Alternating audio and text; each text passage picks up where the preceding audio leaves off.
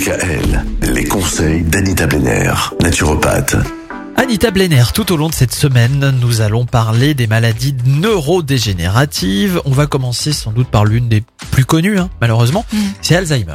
Donc on estime qu'il y a actuellement en France plus d'un million de personnes touchées par la maladie d'Alzheimer et autres démences.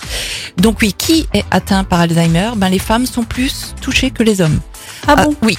À 65 ans, on compte 15 femmes atteintes d'Alzheimer contre 10 hommes. Il y a également le facteur géographique qui semble aussi déterminant. Par exemple, à Okinawa, l'île japonaise réputée pour ses centenaires et son mode de vie euh, remarquable, seuls 6,7% des 90 ans ont Alzheimer contre 45% en Occident. Ouais. C'est fou. On va revenir sur ce chiffre. En Occident, combien? 6,7% Okinawa et en Occident 45%. Mais c'est énorme. C'est énorme. C'est énorme, c'est quasiment la moitié. Donc, Alzheimer est-il héréditaire? Ben, Seuls 3% des malades atteints d'Alzheimer présentent des prédispositions génétiques liées à des mutations de gènes.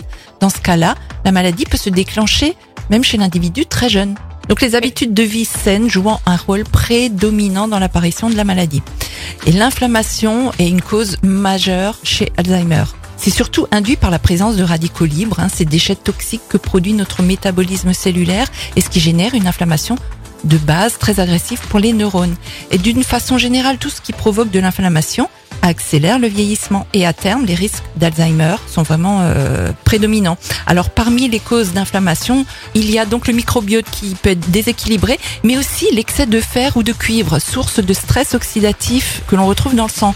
Un mauvais sommeil, car sans bon sommeil, il n'y a pas de, de bonne récupération au niveau du cerveau. Et surtout, il y a une alimentation trop riche en viande et en produits laitiers. Tous deux grandes sources d'inflammation.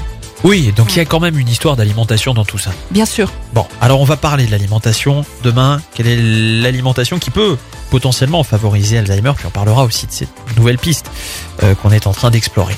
À demain, Anita. Retrouvez l'ensemble des conseils de DKL sur notre site internet et l'ensemble des plateformes de podcast.